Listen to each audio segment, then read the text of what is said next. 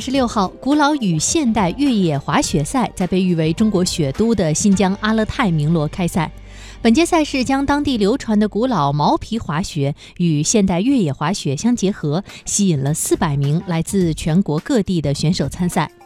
阿勒泰有丰富的冰雪资源，冰雪运动在这里也有着悠久的历史。近年来，阿勒泰地区充分发挥当地冰雪资源和深厚的滑雪历史底蕴，着力打造冬季旅游加体育特色品牌，大力推广全民冰雪运动，推动滑雪产业发展。